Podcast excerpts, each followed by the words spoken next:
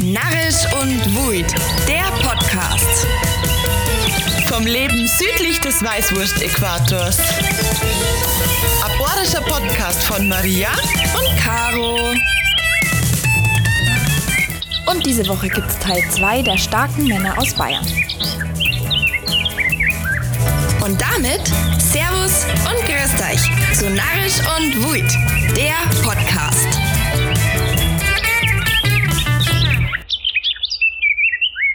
Diese Folge wird dir wieder präsentiert von Stravanza. Stravanza, Stravanza, Stravanza, Stravanza, Stravanza. Man kannte sie einst als Bavarian Couture, das bayerische Modelabel. Das sind die mit dem Brezenherz-Logo. Obacht, die heißen ab jetzt Stravanza, Stravanza, Stravanza, Stravanza, Stravanza. Die neue bayerische Kollektion. Jetzt entdecken auf stravanza.com. Grüß dich, Maria. Servus, Caro. Sponti, wie wir sagen, haben wir jetzt heute, also diese Woche, doch noch eine andere Folge für euch. Weil mir, weil da ein bisschen was dazwischen ist, weil das so in so Ministerien nicht ganz so einfach ist. So muss dann nochmal jemand drüber hören und das abnehmen und Freigabe und das haben wir nicht mit einberechnet in den Zeitplan. und deswegen haben wir jetzt halt ähm, schon nur eine Folge einschieben müssen, aber ist nicht schlimm. Die war eh schon geplant. Mhm. Ähm, das Thema, wir haben ja schon die starken Frauen gehabt. Ähm, Teil 2 und jetzt natürlich, bei uns ist es im Gleichgewicht, gibt es die starken Männer im Teil 2. Richtig. Wer will anfangen? Fang du an. Ich habe eine sehr lange Geschichte. Ja, dann ist doch gut. Und zwar geht's bei mir halt um Adolf Dassler. Sagt dir da was, Maria? Ja, Wer ist denn das? Adidas. Richtig. Und ich muss sagen, mir war nicht bewusst, dass Adidas aus Bayern kommt. Das habe ich zufällig mal gelesen. Ich nicht. Und deswegen haben wir gedacht, ich verzeih euch, ich habe mal die Geschichte vom Adolf Dassler und seiner Marke Adidas. Let's go. Auf geht's. Also, Adolf Dasslers Lebensspur hat am 3. November 1900 begonnen. Seine Eltern Christoph und Pauline Dassler sind zum vierten Mal Eltern geworden. Und die ältesten Geschwister horsten oder hießen Franz, Marie und Rudolf. Und um 1900 hat die Familie Dassler in, Her in Herzogenaurach in, äh, am Dorf in Mittelfranken gewohnt, was damals so um die 4000 Einwohner gehabt hat. Also das Leben, den Lebensunterhalt haben sie die Herzogenaurach hauptsächlich äh, in die ganz frühen Schuhfabriken im Dorf verdient. Und durch den Papa Christoph Dassler, der quasi auch in so einer äh, Schuhfabrik sein Gold verdient hat, öffnete sich für Adolf ähm, eben der Blick zu der Arbeitswelt, nämlich der Schuhe. 1913 schloss Adolf, man auch meistens Adi genannt hat, beziehungsweise seine Freunde, äh, schloss er die Volksschule ab und hat auf Wunsch seines Vaters dann eine Bäckerlehre ähm, angefangen. Aber er hat seine Zukunft eben nicht in der Backstube gesehen, sondern sein Herz ist eher am, am Sport gehängt. Und ähm, die Liebe teilte er mit, seinem, mit einem Freund von ihm, und zwar Fritz Zehlein. Und der Adi und der Fritz waren eben zwei wahre Sportfreunde und die haben zusammen sau viel Sportarten gemacht, wie Leichtathletik, Fußball, Boxen, Eishockey, äh, Speerwerfen, Skifahren, Skispringen und so weiter. Und äh, deswegen war es auch Wunder, dass quasi der Bäckerberuf nicht wirklich mithalten hat, Kenner bei ihm. Und mit Ende der Ausbildung von, von, der, von der Bäckerlehre war dann eben auch für Adi klar, dass er das nicht weitermacht und es war quasi nur so eine familiäre Pflicht, die er erfüllt hat. Und er Säuber war, wie gesagt, ein sehr vielseitig interessierter und aktiver Sportler, aber auch eben ein genauer Beobachter. Er hat nämlich erkannt, dass es den Sportlerinnen und den Sportlern in ihrer jeweiligen Disziplin an spezifischem Schuhwerk gefällt hat. Und in Adis Augen war das eben ein Nachteil. Und er hat sich dann überlegt, ähm, wenn ein Athlet genau die Schuhe tragt, die zu seiner Sportart äh, quasi passen, ähm, wäre das sicherlich eine ganz andere, andere sportliche Leistung. Und in Erm ist dann die Idee erwacht, die dann quasi nachhaltig sein Leben geprägt hat und auch den Sport verändern sollen. Er hat nämlich wortwörtlich gesagt, die Sportwelt braucht auf die einzelne Disziplin abgestimmte professionelle Schuhe. Und er war eben fest davon überzeugt, dass sich der Erfolg mit dem richtigen Schuhwerk quasi steigern lässt. Und er wollte dann eben ab sofort, also ab dem Zeitpunkt, den Athletenhäufen eben durch Schuhe bessere Leistungen zu erzielen. Aber dann ist was dazwischen gekommen, nämlich die Pflicht, äh, weil in den letzten Monaten des Ersten Weltkriegs äh, im Juni 1918 hat der Adi dann, ähm, der noch keine 18 Jahre alt war, einrücken müssen. Und bis zum Oktober 1919 hat dann eben sein Militärdienst dauert. Und bei seiner Rückdien Rückkehr war die Idee aber vom spezifischen Sportschuh schon so weit ausgereift, mhm. dass er äh, dann sofort in die Waschkuch von seiner Mama zur Werkstatt, äh, also die Waschkuch von seiner Mama zur Werkstatt umfunktioniert hat und hat dann ab 1920 angefangen, zusammen mit dem erfahrenen Schuhmacher Karl Zech äh, Turnschuhe und Sandalen zu entwickeln. Und nach dem Ersten Weltkrieg ist ja Deutschland in einer sehr schlimmen wirtschaftlichen Krise gesteckt. Mhm. Und ähm, genau, er hat sie dann überlegt, ob er quasi ein Unternehmen gründet soll, weil vernünftig war das zu der Zeit ja nicht, weil in solchen Notzeiten äh, so viel Aufträge kriegen und das Material ja. ist sowieso nicht da.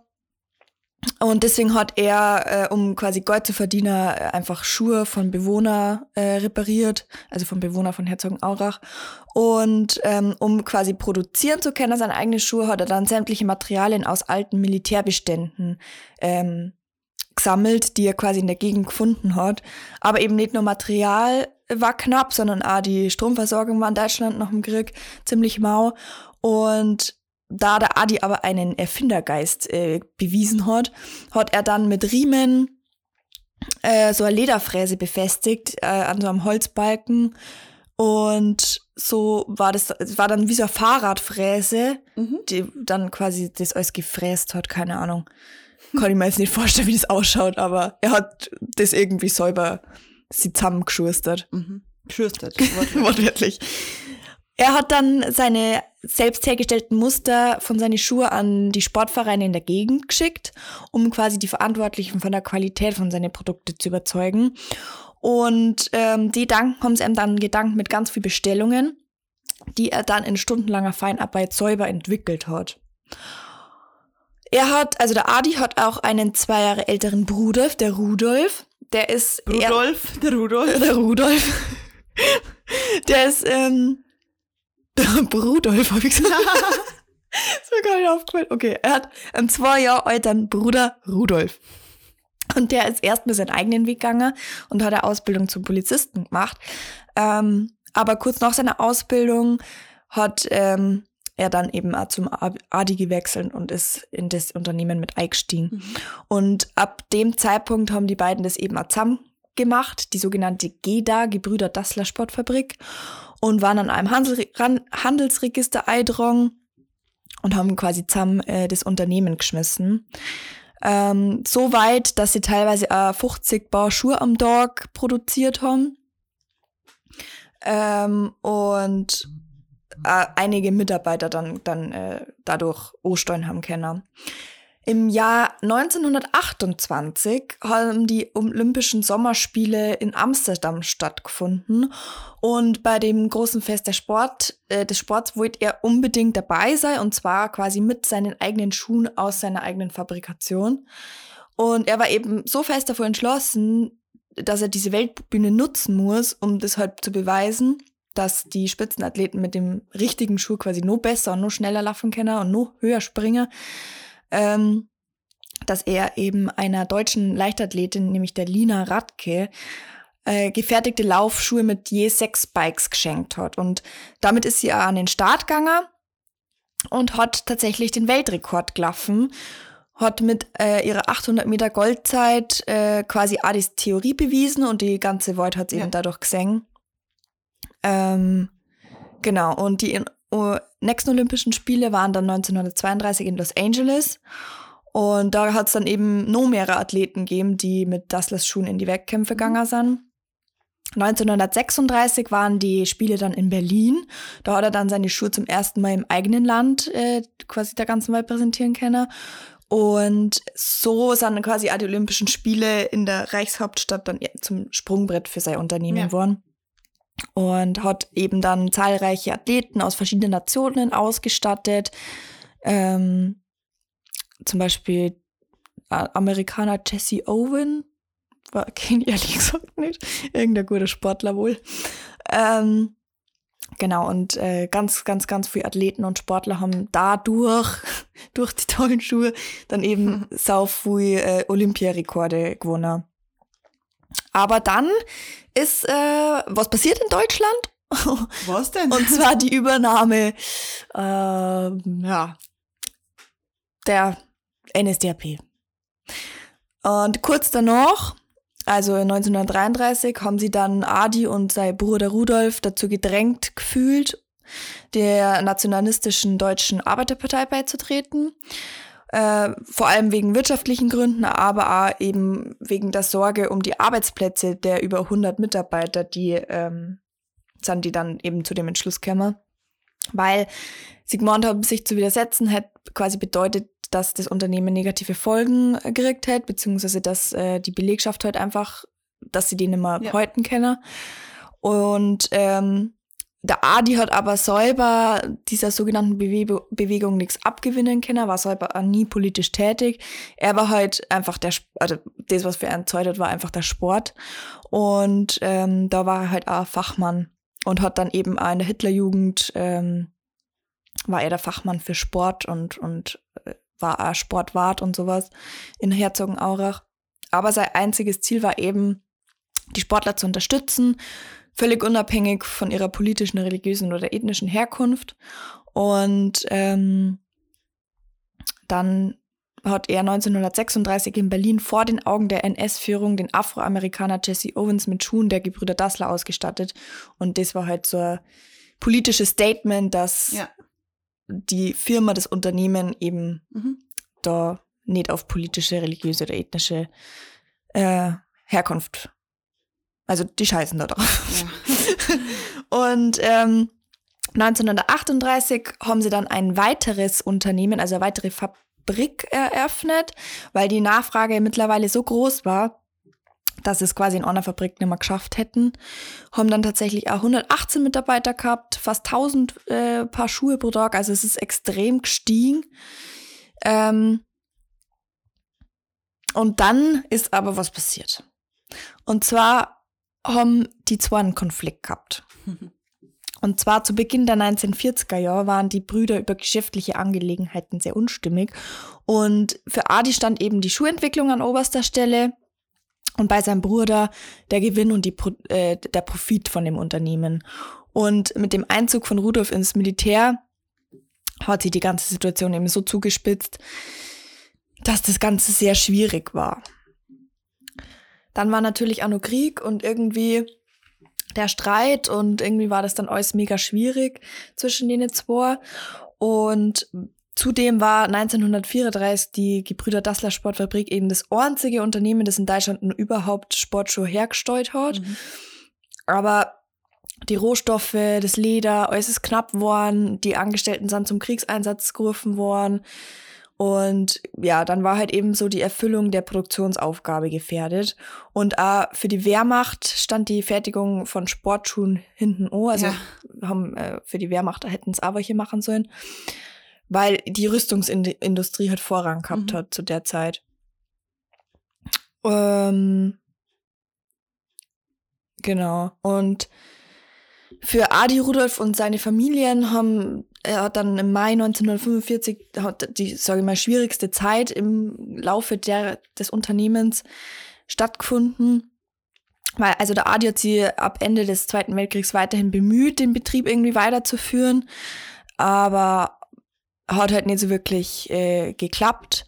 Und ähm, interessiert war da nämlich auch die US-Regierung tatsächlich, der, weil die Amerikaner strebten die wirtschaftliche Genesung Deutschlands an. Und dank der Beziehung quasi zu den amerikanischen Offizieren, die in Dasslers Haus gewohnt haben Ja. zu der Zeit, äh, hat es dann eben, hat der Adi das geschafft, an Materialien äh, zu kämmern, die eben für Schuhherstellung geeignet waren. Und dann 1948 ist das passiert, was sie schon vorher lang angekündigt hat. Der Adi und sein Bruder Rudolf haben sie dann äh, dazu entschlossen, getrennte Wege zu gehen. Und ähm, ja, dann ist es eben zum Bruch gekommen. Der Adi hat seinem Unternehmen dann zuerst den Namen Adolf Dassler Spezialsport-Schuhfabrik Adas gegeben. Er hat dann aber ähm, ins Handelsregister eintragen lassen und hat handschriftlich dann nur I, also Adidas, Ja. hinzugefügt, weil die Bezeichnung Adas schon zu große Ähnlichkeiten mit einer bestehenden Firma für Kinderschuhe gehabt hat. Mm. Genau, und so ist äh, das, die Firma Adidas äh, entstanden. Sein Bruder, für die, die es nicht wissen, hat weitergemacht, allerdings mit Puma. Ja, das, das habe ich gewusst. Ja. Ich, ich habe jetzt kurz überlegt, ob es nicht Nike war. Na, Puma. Und tatsächlich sind die Produktionsstätten allang gegenüber voneinander geworden. Also die haben ja zwei Produktionsstätten gehabt in Herzogenaurach, gegen, fast gegenüber. Und ähm, Adidas war quasi eine davor und Puma dann die Das erinnert andere. mich ein bisschen an das Duplo, an diese Duplo-Werbung. Stimmt, stimmt. Wo sie genau das Gleiche drin machen. Ja. ja, und dann war eben Fußball-Weltmeisterschaft und Adidas hat es halt geschafft, alle dafür auszustatten. Dann sind Sporttaschenkämmer, ähm, Bekleidung, Bälle, alles Mögliche. Und ähm, 1955 ist dann auch die Fabrik in Herzogenaurach erweitert worden. 1959 war dann ein Zweigwerk in Frankreich. Der hat dann, das hat dann Addison äh, übernommen. Und in den 60er Jahren war Adidas äh, der größte Sporthersteller weltweit. Krass. Und ähm, am Ende des Jahrzehnts produzierte die Marke mit den drei Streifen in 16 Fabriken täglich 22.000 Paar Schuhe. Also schon ziemlich Ja, und Krass. er hat ja auch eine Bestandsmarke. Absolut, ja, voll. Ich habe da nur gelesen, aber das wäre jetzt zu viel gewesen für die Podcastaufnahme. Äh, das haben dann seine Kinder übernommen und haben es fast gegen einen Baum geschossen, weil die quasi so auf den Profit dann auch aus Mhm. waren, dass sie die Familiengeschichte, so die, was da wirklich Ja, dahinter ja. steckt, äh, aus vorlassen haben und haben das mit die drei Streifen Ja. nicht mehr mitgemacht, aber das ist ja wirklich Bestandteil voll jetzt von Adidas. Voll. Also, das ist ja irgendwie so der Markenkern. Ja. Daran erkennst du es ja erst. Voll, ja. Er hat dann auch ähm, den Bundesverdienstkreuz, das Bundesverdienstkreuz gekriegt und ähm, den Bayerischen Verdienstorden. Also schon ziemlich crazy. Und 1978 ist er dann als erster Nicht-Amerikaner in die Hall of Fame bei- von den amerikanischen Sportartikeln. Und ein paar Monate später, am 6. September, ist er dann nach kurzer schwerer Krankheit im Kreise seiner Familie verstorben. Aber Respekt dafür. Devin wissert, dass sein Unternehmen moment, also weltweit eines der läuft. führendsten Unternehmen ist. Crazy. Auf jeden Fall. Ja. Ah, Bayer. Aus Bayern. Wahnsinn. Mengen wir das. Ich übernimm gleich, oder? Gerne. Ich hab nämlich halt ähm, den Kurt Eisner dabei für euch. Mhm. Und zwar habe ich, boah, muss ich ehrlich zugeben, vielleicht ein bisschen peinlich, aber der Kurt Eisner ist der erste Ministerpräsident Bayerns. Das hatte ich nicht gewusst. Ich, ehrlich gesagt habe ich es auch nicht gewusst. Und ähm, das ist eine ganz schön kr- krasse Geschichte, wie das alles so gekommen ist. Mhm. Und zwar ist er geboren am 14. Mai 1867 in Berlin und war eben ein deutscher Politiker, Journalist und Schriftsteller. Ähm, und ist dann vom 8. November 1918 bis zu seiner Ermordung der erste Ministerpräsident des Freistaats Bayern gewesen. Er war Mitglied ähm, in der SPD und er hat da echt so richtig mitgewirkt, wie, wie, wie so die, wie, ja, wie, wie sie das, also in welche Richtung sie das so entwickelt. Er ist dann aber, weil es hat ihm gar nicht passt, was die dort deren, in die USPD äh, Uh. eingetreten, in die unabhängige Sozialdemokratische Partei Deutschlands und ist dadurch so einer der wichtigsten Protagonisten geworden in der Partei in Bayern. Er hat dann für die Demokratisierung des Deutschen Reichs und gegen den Krieg gekämpft. Und bevor jetzt aber die Geschichte verzeihe, ähm, wie das alles so gekommen ist, das nämlich echt spannend, finde ich Mhm. ähm, wollen wir mal schauen, wie das vorher so war. Also er hat seine Kindheit und Jugend in Berlin verbracht. Da hat er dann nach der Volksschule das Gymnasium besucht und hat Abi gemacht. Und dann hat er an der Friedrich-Wilhelms-Universität Philosophie und Germanistik studiert, hat aber dann das Studium abgebrochen, ähm, mitten in die Vorbereitungsarbeiten für seine DIS, also für seinen Doktortitel. Mhm.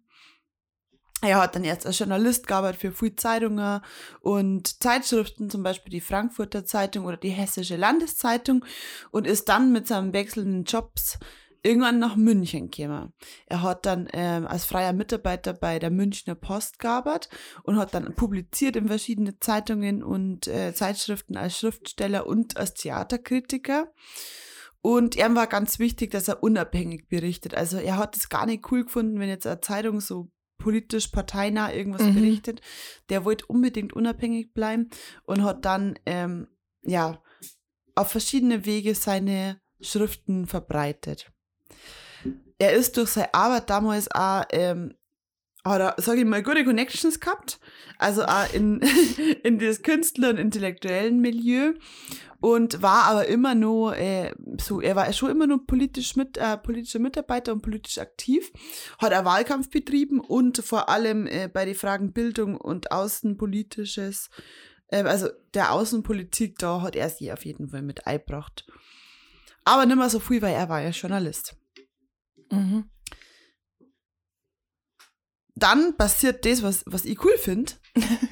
er hat in der, also er, er war dann schon immer, ähm, also er war schon weiterhin politisch aktiv und hat dann in der Nacht zum 8. November 1918 in der ersten Sitzung der Arbeiter- und Soldatenräte im Matheserbräu den Freistaat Bayern ausgerufen. Krass. Und Freistaat Bayern heißt sinngemäß frei von Monarchie. Weil davor war es ja quasi nur mit Kaiser oder Mhm. König. Ähm, und hat dann das herrschende Königshaus der Wittelsbacher äh, abgesetzt. Krass. Also er hat einfach gesagt, ist nicht die mehr. Dynastie Wittelsbach ist abgesetzt, Bayern ist fortan ein Freistaat. Krass. Hm? Einfach mal so nebenbei gedroppt. Er ist dann ähm, von der Münchner Arbeiter und vom Münchner Arbeiter- und Soldatenrat zum ersten Ministerpräsidenten der neuen Bayerischen Republik gewählt worden und hat kurz darauf auch das erste Regierungskabinett aus den Mitgliedern der SPD und der USPD ähm, zusammengestellt Mhm. quasi. Und er war in dem, in, also in dieser Regierung quasi der Regierungschef, also der Ministerpräsident und der Außenminister.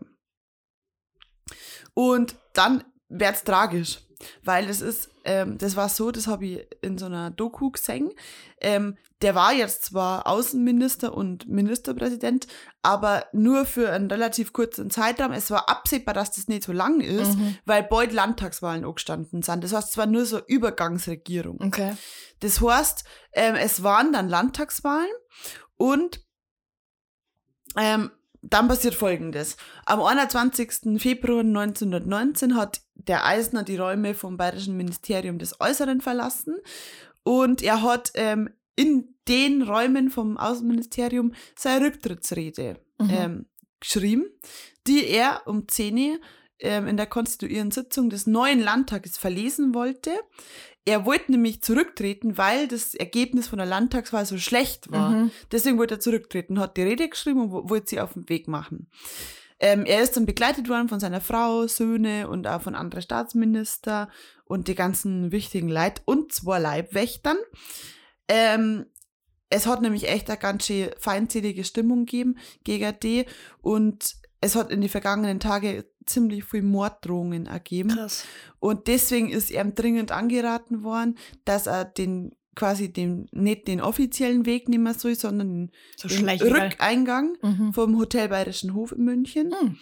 Ähm, und er hat dazu bloß gesagt, man, man kann einem Mordanschlag auf die Dauer nicht ausweichen und man kann mich ja nur einmal totschießen. und dann, dann haben sie sich auf den Weg gemacht durch die Promenadestraße. Das heißt die Kardinal-Faulhuber-Straße. Ich weiß nicht, wo das ist Ja, nicht. aber ich kenne mich in München auch nicht aus. und ähm, dann ist er tragischerweise von, äh, von dem Studenten und beurlaubten Leutnant ähm, erschossen worden. Ach, ernsthaft? Ja. Und zwar hat der Typ geheißen Graf von, na, Anton Graf von Arco auf Vallei Ah ja. Und ist da aus unmittelbarer Nähe mit zwei Pistolenschüssen im Rücken und Kopf erschossen worden und war dann sofort tot. Oida. Der Täter wollte quasi seine nationale Gesinnung damit beweisen und ähm, er wollte den halt einfach töten, weil er Mhm. das nicht gut gefunden hat, was er tut. Und um das Ganze nochmal zusammenzufassen, er ist quasi dafür verantwortlich, dass ähm, wir jetzt den Begriff Freistaat Bayern haben Er hat unter anderem das erste Frauenwahlrecht in Deutschland eingeführt, den Acht-Stunden-Tag und eine Arbeitslosenversicherung. Krass. Und, Acht-Stunden-Tag. ja, danke. Danke, wirklich wahr.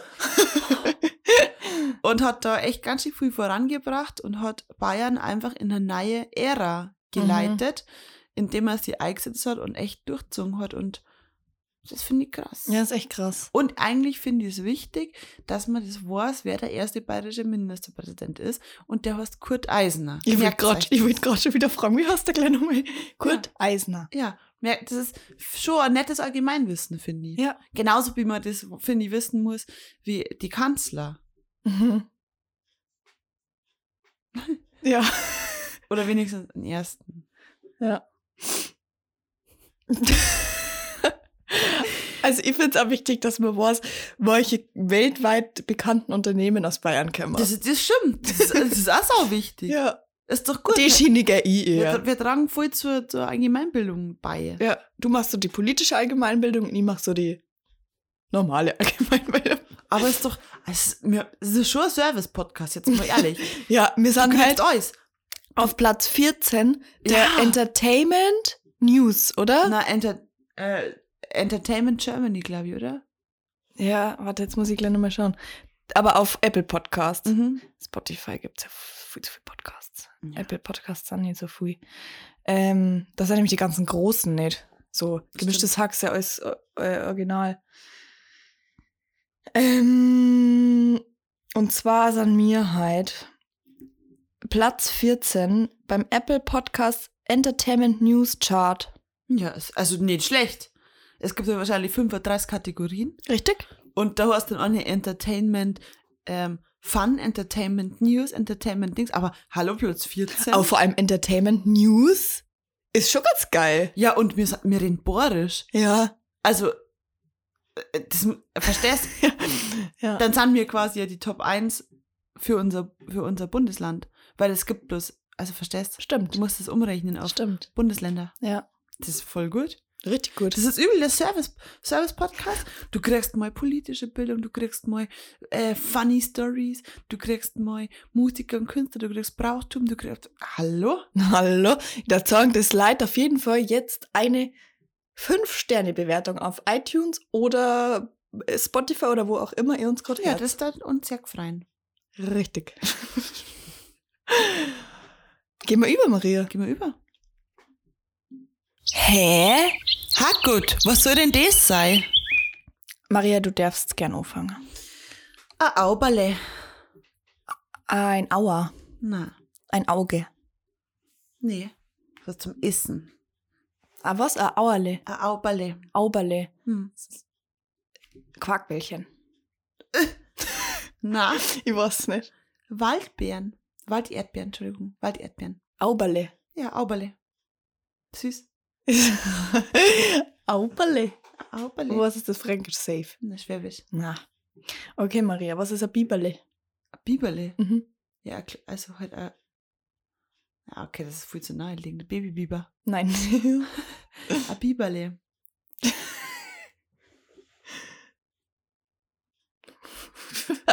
Biberle. Komm schon nie drauf. Ja, toll, dann, dann hilf mir. Also, in welche Richtung geht's? Mann. Mann. Ja. Mann. Mhm. Das ist der Tipp. Mhm. Mann. Mhm.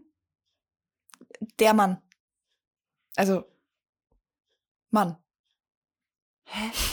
Bei einem Mann.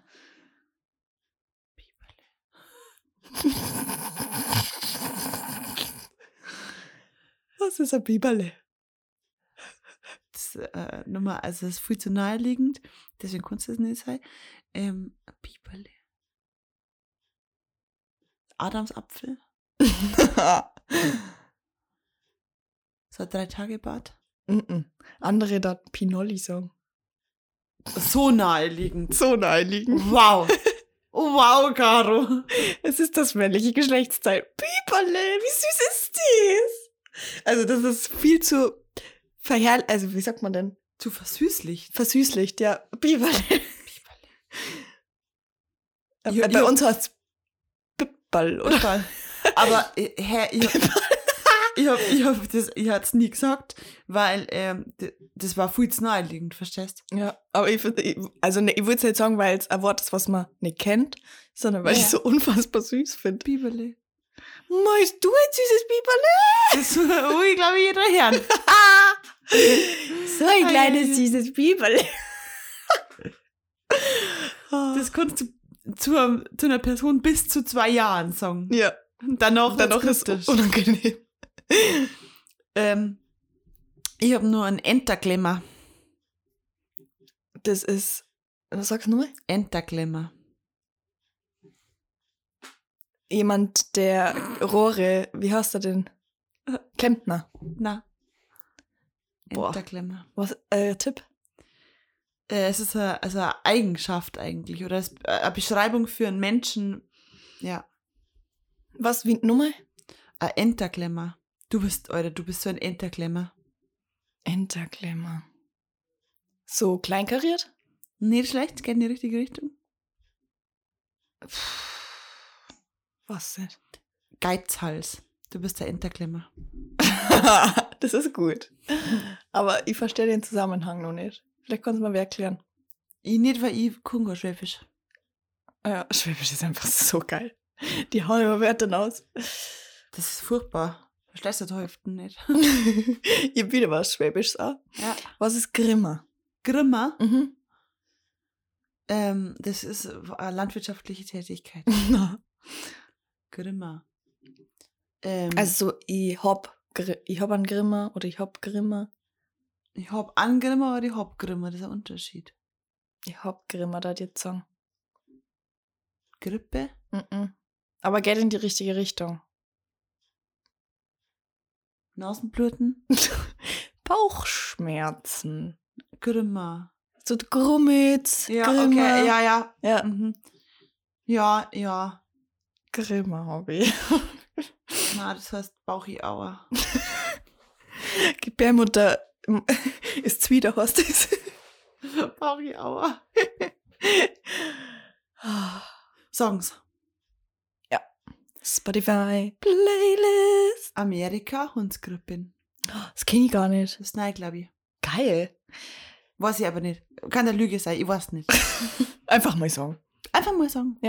Ich da drauf kalt und kälter von STS. Oh, das kenn ich nicht. Das ist ein unfassbares Gänsehautlied. Also ich glaube, ich muss jetzt dann einmal mir alle Lieder von STS anhören, Ja. weil alles, was ich bisher gehört habe, ist der absolute Oberknaller. ja. STS ist eine underrated Band. Ist so. Also gibt's die nur? Ich glaube nicht. Ey, ohne Witz, ich muss, ich muss da hier. Was meinst du, wie das Konzert euer? Alter. Wohin geht die Fahrt? Wohin die Reise? Alter, ich, ich, ich, das war, ja. Ja. Das, das da die vorziehen vor irgendwie so, so einem. So Weltstar. einem ja, ist so. Ich darf Ja. das vorziehen. Ich dachte das auch verzeihen. Wenn du sagst mir Justin Bieber, Rihanna oder STS, ist STS. Ja, safe. Safe. Aber die, also in meiner Lebensrealität kennen wir die gerade erst. Ja, ja, Ja. Also bei mir, also ich kenne die seit einem Jahr. Ja, ist so. Gefühlt. Also ja. klar, man kennt schon die Klassiker, aber ich habe da nie geschaut, von wem das ist oder wer, was die sonst noch haben. So. Mich jetzt gewundert, dass wir überhaupt auf Spotify sind. Hey. Das ist gemein. Aber das ist wirklich ein richtiges Gänsehautlied. Mhm. Mhm. Kalt und kälter. Ja. Okay. Ich habe nur ähm, Sexbomb Radioversion von Powerkreiner. Und ich weiß, ich weiß, dass das, das nicht, dass, ihr, dass manche von euch das nicht mengen. Ist das schon drauf? Nein. Irgendeine Sexbombe hast du schon auf der Playlist. Das ist aber, na, das ist ähm, Too Sexy von dir schon wieder, meinst du gerade. Naja. Und ich weiß, dass diese Kreiner Musik, das ist nicht der Geschmack von jedem, Ja. aber es ist gut. ja. Wirklich, das ist gut. Ich finde Powergreiner tatsächlich auch ganz, ganz geil. Geil. Ja. Okay, mein zweites Lied ist, das ist auch nicht jedens, jedens jedermanns, jeder Frau's Geschmack. Aber ich hab die gerade für mich entdeckt. Die singen Hochdeutsch und es ist ein bisschen so, so Deutsch-Rap-mäßig. Aber die singen übers Leben auf dem Dorf in Bayern. Und Aha. das feier ich. Mhm. Und zwar habe ich von denen schon mal ein Lied drauf, jetzt du ja zweites Lied drauf, und zwar lebenslang von, ich weiß nicht, wie es heißen, Dream, Tränen, Tram, Ach, ja. Tränen und Dreamy Boy. Ich sag einfach Dream. Lieb's. Lieb's. Okay, ich erst mal an. Mhm. Ich gehe da unvoreingenommen dran, wenn du an Mike Greiner Dings unvoreingenommen Ich habe safe von Power Greiner auch schon welche drauf da. ja. Dann ihr. Nicht verurteilen. Wir verurteilen. Checkt unsere Playlists aus, wie immer. Mhm. Gibt uns eine super Bewertung auf freuen uns. dem Kanal, wo ihr gerade herz. Und dann kommt nächste Woche eine Folge mit Gast. dann aber wirklich. Dann aber wirklich. Gut. Ich würde sagen, für diese Woche haben wir es wieder. Bleibt gesund, lasst euch gut gehen und bleibt narrisch. Und ruhig.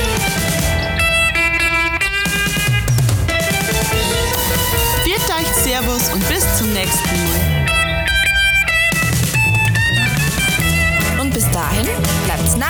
Und wut.